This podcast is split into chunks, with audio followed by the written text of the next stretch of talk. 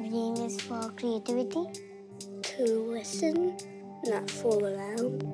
The brain is for intelligence. Store a lot of information from different parts of my life. Welcome to Brain Matters, building minds, weaving realities.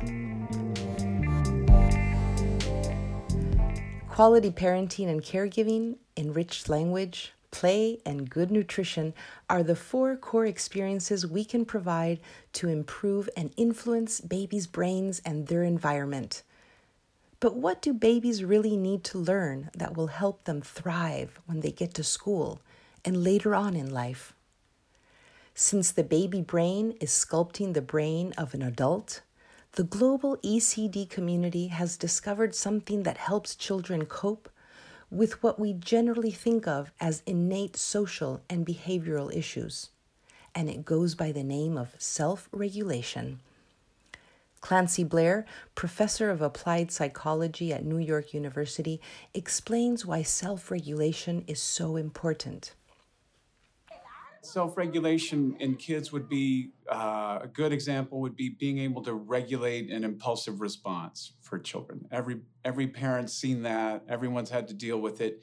The extent to which children may want to do something, they want a immediate gratification, and they have to delay that gratification to use their sort of emotion regulation skills. And parents need to support kids in being able to do this beginning in infancy. And up through the toddler period and into the preschool period, the best ways to, to help children uh, acquire these skills. Neuroscience has proven that when a child has problems regulating their emotions, they don't do as well in their daily life and in the future. When children have difficulty controlling their impulses, uh, they get in trouble. They get in trouble with their uh, peers, they get in trouble with their parents our concern, particularly for kids who are having difficulty regulating their emotion and regulating their attention, that they will begin to develop sort of self perceptions, perceptions of themselves as, as not being good at that, not being good at school, not being good at getting along with other kids. And the idea that that will sort of lead to a self fulfilling prophecy. The marshmallow test was a study on delayed gratification in which a child was offered a choice between one small but immediate reward or two small rewards if they waited for a period of time. What we found is a very simple and direct way of measuring a competence that seems to make an important life difference. The longer they were able to wait at age four, the better the ratings of their ability to control themselves and to pursue their academic and other goals.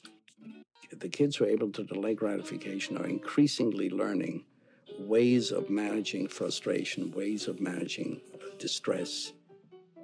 In middle life, there's less drug use, higher educational level attainment, much less likely to have lowered self esteem, uh, to engage in bullying behavior with other people.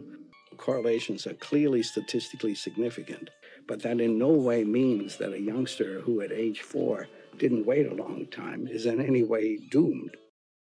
While self regulation is about controlling impulsive responses, learning executive function skills is what helps children avoid distractions and focus on achieving their goals, two very important skills they need now and in the future. Ellen Galinsky, Chief Scientific Officer of the Bezos Family Foundation, explains executive function to us. These basic brain processes are um, the ability to um, hold information in your mind so that you can use it. In other words, responding in appropriate ways to different circumstances. And that means you don't go on autopilot. Executive functions bring together our social, emotional, and cognitive capacities so that we can achieve goals. So, no wonder the kids who set goals and follow through on them are the ones who are most likely to um, succeed.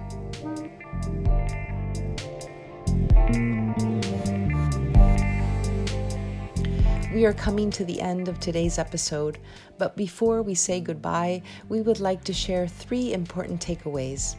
Number one, Encouraging self regulation in children during their first years of life will allow them to create healthier relationships and avoid conflicts. Number two, developing social emotional skills will allow them to better cope with life's challenges and be able to thrive in the future. Three, when children learn to self regulate, they handle failure and anguish in better ways, and they are more likely to achieve the academic goals they set for themselves. Thank you for listening to today's episode of this podcast series on early childhood development. We hope you join us next week. This is Brain Matters.